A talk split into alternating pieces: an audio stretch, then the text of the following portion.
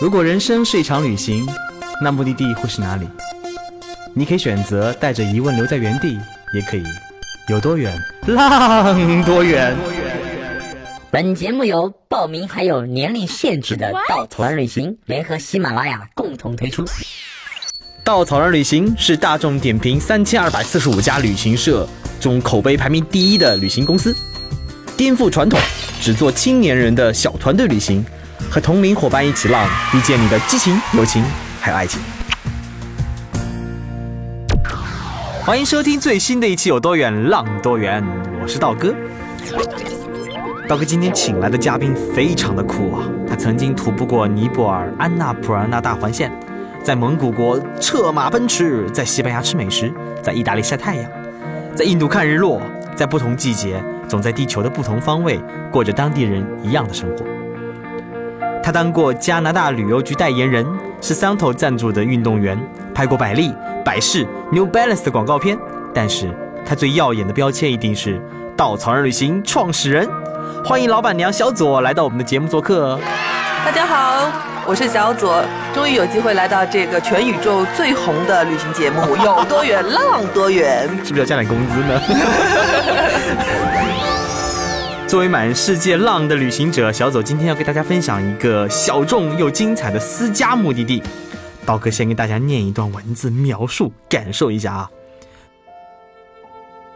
这里是世界尽头的尽头。甚至连流放的人也止于西伯利亚，不曾到达这里。这里是世界天堂的天堂，这里的一切犹如世界刚出生时候的样子，好像吸一口气就能嗅到几亿年前风的味道。哈哈哈哈！哎呀，这段话真矫情啊！这段话呃是我写的，我写的太高大上了。完了，这个月工资要减半了。不知道有没有小伙伴猜到呢？刀哥再给点一点提示啊，这个目的地的首府叫做……小左，要不你自己念一下这个词儿？呃，这个地方的首府叫做彼得罗巴弗洛夫斯克，很长啊。呵呵，太难念了。所以这是哪里呢？嗯，这个地方是叫做堪察加半岛，是在俄罗斯的远东地区。嗯，它这么说吧，我们说它有多远呢？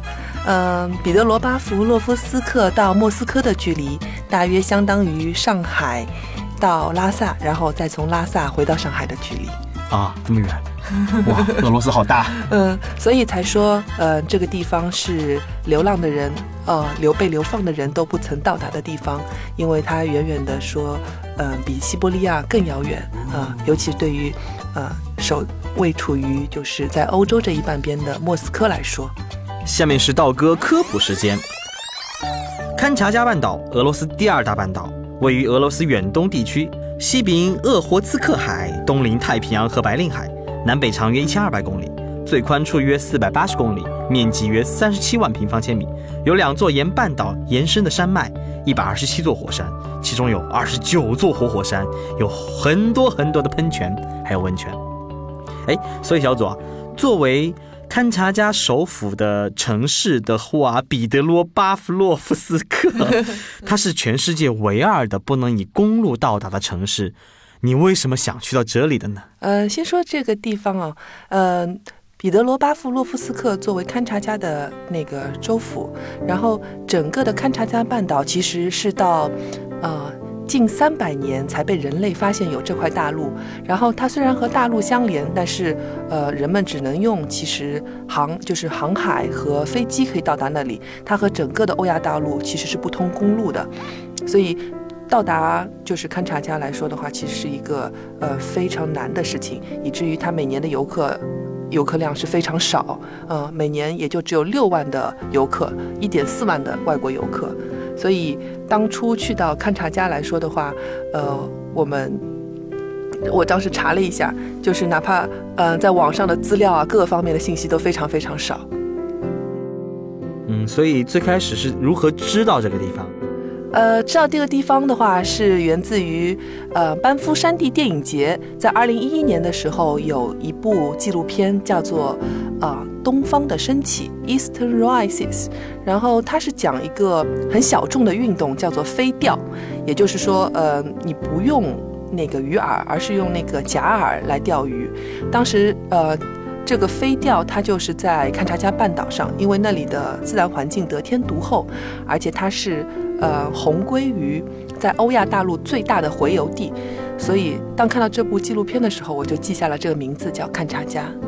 哦，飞钓是不是那种不用鱼饵飞出去，然后用那个假的引吸引鱼上钩的一个？你要用那个，它主要看重的是你的这个挥杆的技术，呃，叫 fly fishing。嗯。非常棒，嗯，所以第一次到达这么一个荒无人烟、一个像世界尽头一样地方的时候，是如何的、怎样的感觉呢？嗯，第一次去也很特别。第一次去的时候是和一个朋友，我们说，嗯，十一的时候，十一黄金周嘛，你能不能有去一个地方是没有中国游客的？因为我们真的对人山人海的。那个游客潮觉得有点头疼了，当时我们就在想，呃，其实呢，有因为十一的假期本身也不长，然后本来想的时候是说，哎，那我们要不要去，呃，贝加尔湖也是在俄罗斯，但是当时查了一下机票，觉得很贵，然后就忽然想到说，哎，勘察加，然后查了一下机票，觉得哇，好便宜，然后，对，然后那时候是从北京飞到海参崴。然后再飞到那个勘察家，往返四程的机票只要五千多，五千多也不便宜了，好吧？但是有四程呢，四程呢？那我去个什么江浙沪包邮区吗？没有，你去过乌鲁木齐，你还在西安转个机呢，那不也是四成了吗？哎，对啊，它要比乌鲁去乌鲁木齐的机票还便宜吗？所以飞到乌鲁木齐来回也就三千多块嘛，现在。啊，是的吗？国庆不是这个价吧？哦，国庆对，所以飞的时间大概多少？呃，其实离我们真的不远，就是整个的飞行那个飞行时间加在一起，可能也就五六个小时。嗯，就是那真的是去过乌鲁木齐的。嗯，所以反而是说，从呃我们中国去到勘察家，要比从莫斯科去到勘察家更近。嗯。如果去到勘察家，大家坐飞机的话，一定要记得让在办 boarding pass 的地方，让机务组的人员帮你办一个靠窗的位置，因为呢，呃，首先，呃，从空中飞到。嗯，彼得罗巴夫洛夫斯克的时候，会看到这个城市很美丽的阿瓦恰海湾。这个海湾呢，被誉为全世界最美的海湾之一。你可以从空中俯瞰整个的海湾和这座城市。呃，海湾对面的一座火山是一个金字塔形的，它有点像魔戒里的嗯 model 那座。哦，最后那个 Mountain Doom。哦，对对对。然后呢，这是一点。然后第二点呢，是在慢慢的降落在彼得罗巴弗洛夫斯克的城市机场的时候，你一定要在窗口扒着看，因为在密集的森林里面，你会看到一个小秘密，就是那里停着一排一排的战斗机。哦，是俄罗斯的。对对，因为那个，因为呃，彼得罗巴夫洛夫斯克是俄罗斯非常重要的一个远东的军港，嗯，所以你在那个降落的过程中，你会发现在一个层层的树林里面停着一整排一整排的战斗机，嗯，所以军事迷们一定不要忘记错过这里哦。哎，但是那个。从那一年的十月份到来年的八月份，不到一年时间，听说你去了三次这个彼得罗，然后这个不重要，我们简称彼得可以吗？嗯，对的，就是，嗯，就是你肯定要问，很多大家会也会问我说，呃，为什么一年的时间里面反反复复去了三次？对呢，来回机票都一万五了呢。呃，总花费还不止呢，倾家荡产了呢。嗯，对，因为。第一次去到那里的时候，只是因为没有人，但我也没有做任何的功课。但我可以说，我被这个地方深深的给震撼了。呃，因为我们平时我们无论如何，我们说去埃及也好，或者去希腊也好，去意大利也好，去印度也好，就是我们都会去寻找这个地方的人文，这个地方的历史。但是这些所有的历史都是关于人类的，最长我们也就不过说公元前三千年，公元前五千年。了不起了吧？但是到达那个地方，到达勘察加半岛的时候，它没有很长的关于人类的历史。但是刚才道哥也提到了，呃，勘察加半岛上有近二十九座的。有现在还有二十九座的活火山，但是而且它是处于一个非常活跃的状态，经经常是会有喷发，而且它也是属于一个地震频发带，所以你在当地的时候，你是可以感受得到这整个你所在的星球它带给你的那种颤动感。我们去的第二天，呃，就晚上就发生了一次地震，然后我们跟那个我们的房东说，哇，地震了，地震了，然后房东很淡然的说，啊。这有什么大不了的？我们这里最多的时候一天二十次地震的，所以它有，就是你在这里的，你在这个地方，你能感受到的是不是人类，而是这个大自然、这个星球的历史，它带给你的那种感动，甚至有时候你会自己在不经意的之间去想，嗯，你可能闻到的那个风的味道，是不是也在这块土地上已经流转了几千万年，甚至几亿年？而且在这里的话，你会觉得当地的人和自然的环境，它的这种密切程度是，嗯，超乎你想象的。因为像，嗯，我住在当地我一个朋友 Alexi 的家，他七岁的女儿就直接拖着一个血淋淋的刚被剥下来的驯鹿皮，就披在身上，然后去处理那个皮子。可能很多人听到会觉得，哇，这好血腥，好残忍。但是这就是他们的生活方式，他们就是和这样的一种，比如说呃野生动物和这样的一个自然环境是相处了很多代，就是这样在处事的。所以你会觉得到，嗯，在这里你会和城市相比的话，觉得这里的人和自然的相处程度是要比我们高得多的。所以其实这么一个地方，它应该。往远远超越了人类历史的存在，我觉得这个城市融在这个城这个自然环境当中，也只是非常渺小跟微弱的存在。应该整个地方都让你觉得哇，像完全没有人打扰的一个很纯净的环境里面来吸引着你。对，因为本身这地方的话，就呃住的人也非常少。呃，整个勘察加半岛的话，一共也就只有三十三万人。然后像。最主要的人也都生活在彼得罗巴夫罗夫斯克这个城市，也就只有十八万人，所以真的是非常非常少。像十八万人的话，可能我们有些大型的街区都有那么多人吧。三十三万啊，你说？十八万？十八万啊？嗯，我觉得中原两万城估计就十八万人吧。嗯，对，就对啊，就是当地的野生动物要比人更多。嗯，所以除了在这里发呆，看着火山，不不是看着那个地震，嗯，不对，感受地震，看火山喷发以外，嗯，还能玩啥呢？呃，在当地的话，其实我刚才有提到嘛，嗯，勘察家是，呃，它的南部有一个就是叫库页湖。它是整个欧亚大陆红鲑鱼最大的洄游地，所以到了夏天的时候，也是勘察加半岛旅游的旺季，就是七八月份，你能在那里看到无数无数的那个鲑鱼，就是三文鱼，从太平洋然后游入到河流，这是他们的洄游季。然后有很多的棕熊在那里的话，是一个我们叫做棕熊的王国。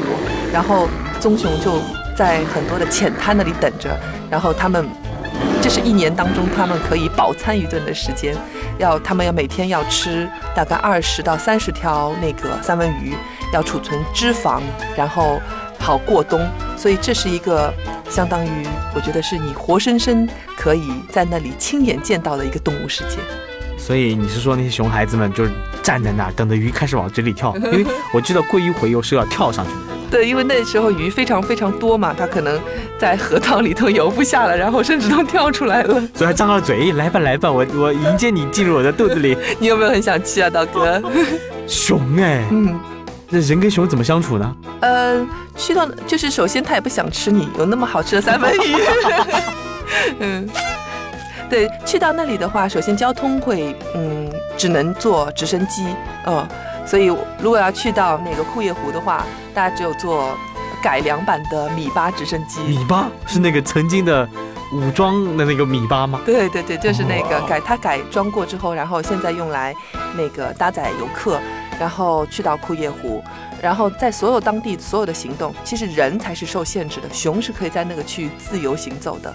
所以你要去看熊的话，都是要有当地的森林的，就是巡护员持枪和你一起。走去看的，所以如果万一你的身上的味道吸引了某只熊要来吃你或者要尝你味道的话，对，所以还是有人保护你的，是一定会提醒你的，就是他提醒你的最关键一个词，洗澡。啊，对，他还提醒你要洗澡，然后他跟你说，就是在熊和你之间一定要隔着一个我。啊，那万一他被熊吃了怎么办？他有枪，啊，那万一群熊来了怎么办？好吧，我不晓得这个画面了。哎，那除了去看熊以外的话，还有什么好玩的呢？呃，刚才有说啊，其实，在勘察家就像那个班夫山地电影节的里面纪录片一样，我们可以去漂流，然后可以去呃钓鱼，然后包括还可以呃坐游船，我们可以到太平洋上，然后潜水员还会到海底给你捞上新鲜的海胆，当场开吃。哇，现在是晚饭时间，大家肚子好饿呢。哎，除了除此之外的话，当地你刚刚讲三十三万人生活在这里，我想，曾经勘察加半岛离整个亚洲的关系应该很相很近。比如说海参崴，我们转机的俄罗斯的这么重要一个城市，曾经也是咱们中国的一部分。呃，曾经的，对，这里应该有很多很多的那个亚洲人、华人生活在这里。然后我想，应该是后面的随着俄罗斯的开发，很多人从西边来到这里，如何和俄罗斯的战斗民族成为朋友呢？啊，这里我要讲一个非常，呃，有意思的故事。呃，因为那我在当地和 Alexi，然后我当地的一个向导嘛，我们约了一起去那个漂流，然后去，然后去钓鱼。然后他当天来我们住宿的地方接我们的时候，他的车上还有两个俄罗斯的游客，然后我们彼此都不认识，因为大清早嘛，我们就说那先去，呃，吃个早饭吧。然后我们就来到一家小小的咖啡馆。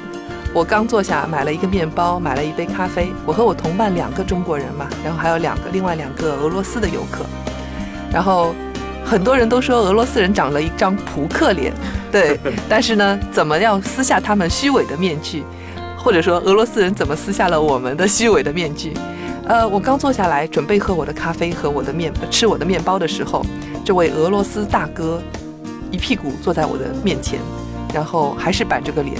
然后跟我说，Hello，然后我觉得他这是他可能仅会说的一句英语了，然后就闷，然后他从兜里面，裤兜里面啊掏出一整瓶的伏特加，然后拿了三个一次性杯子放在面前，把每个杯子都倒满了，一个推给我，一个推给我的朋友，然后跟我说了一句俄语的干杯，然后就把杯子举起来了，自己先干为敬，呃，所以这是让我。呃，如果你想和俄罗斯人打好关系的话，一杯伏特加就足够了。哎，我我记得你跟我讲过，你后来又有一次去是帮他追债去的。哦，这个很酷的故事。啊，因为我和 Alexy，呃，后来就第一次去了勘察家之后，就成为了好朋友。呃，他很有意思。嗯，因为我们去钓鱼之后嘛，我们就去了他们家，我才发现他不只是一个。呃，漂流的向导或者一个户外的向导这么简单。他带到我们，他带着我们去他家的时候，我们发现了他家有四十多条哈士奇。哇哦，那么多哈！对啊，所以你知道那个场面吗？我们他家住在郊区，就是在森林里面，所以就只有他们一户人家。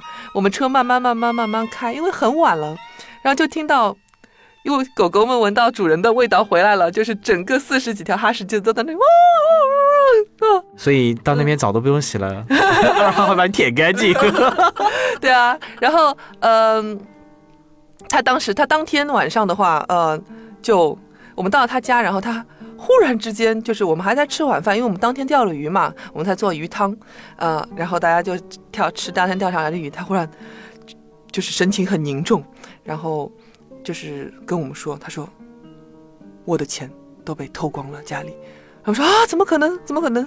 那你的钱怎么会被偷光了？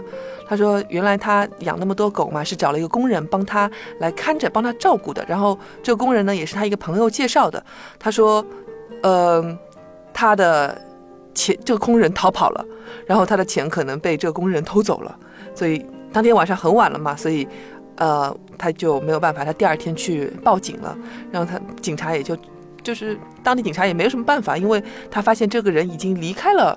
勘察家了，嗯，已经飞到莫斯科了，所以当时，嗯，因为这件事情，我觉得哇，太太不可思议了。他说他因为买下这片地的时候，还是跟银行贷了款的，他刚刚把钱准备够，然后要还今年的贷款，然后这个工人就把他携款逃跑了。所以后来，其实我没有帮他去追债，但是我一直跟他在问他事情进展怎么样了。事情最后的进展真的是。出乎我的意料，然后深深的让我惊叹惊叹，就是俄罗斯真的是一个战斗的民族。因为我在问他，我说你的钱，嗯、怎么样了？他说我发现他已经从莫斯科逃到了乌兹别克斯坦。他如何发现的呢？嗯，他说因为这是他朋友介绍的嘛，嗯所以他通过他的朋友去问他在哪里，然后再找到他的家里人。因为你知道，就是这个人本身他是乌兹别克斯坦人，然后我说那你怎么办？我说警察会受理吗？他警察估计什么也不会干。然后我说那你怎么办？他说我决定我要去追捕他。我说啊，真的吗？然后上次你跟我讲到这里的时候，你说你要去那边帮助他我说我，说我要协助你去追捕他。然后当我还没去的时候，因为美俄罗斯签证其实呃要办的话，还要时间是比较长的嘛，我还来不及办第二次签证。然后他已经第二天就买了机票飞到了莫斯科。然后后来的故事是这样的，他说他花了八天的时间把他的钱给追回来了。我说你是怎么办到的？拿了把枪，开战斗机我不知道，他有没有拿枪啊。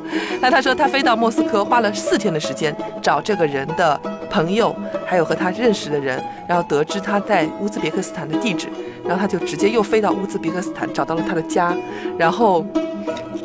因为你知道，就是这种小地方出来的人，乡里乡亲都是很熟的。找到他所在的村庄，找到他那个村庄的相当于村长吧，告诉了他这件事情。然后这个人其实拿了这笔钱之后也没敢花，所以大部分钱还在。然后最牛叉的是，Alexei 把钱大概大部分都给拿回来了之后，那当然有一部分是被他花掉了嘛，毕竟还买了机票啊什么的，然后把这个人也带回来了。照我想，我觉得啊，这个偷你钱的人，你当然就敬而远之了，你不带回来是投进警察局呢，还是带回家了呢？对他没有把他投进警察局，他说他的逻辑是这样的，他说我把他带回来，我说你为什么把他带回来？他说他欠我钱，我要让他还啊，所以他我要让他在我家工作。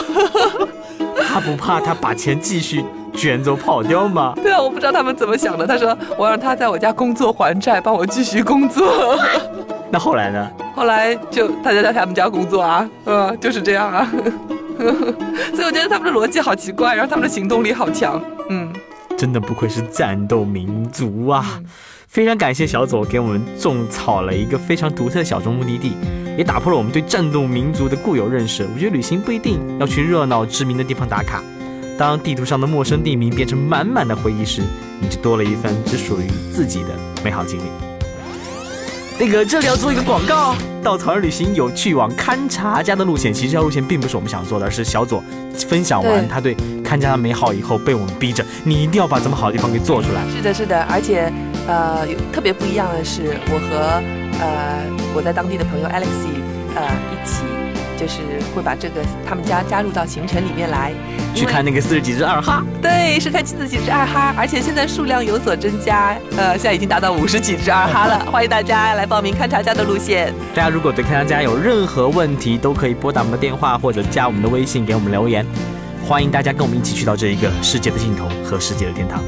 好了，再次感谢大家收听这一期的有多远浪多旅行不止吃住行，更不只是买买买。我们不说攻略，不灌鸡汤，时常走肾，偶尔走心。这里有最真实的旅行故事，最奇葩的囧途奇遇，最没有节操的激情四射。没有说走就走的勇气，没关系，带上耳朵，也可以有多远浪多远。请搜索“稻草人旅行”，和我们德艺双馨、颜值出众的领队一起出发，爱上这个世界。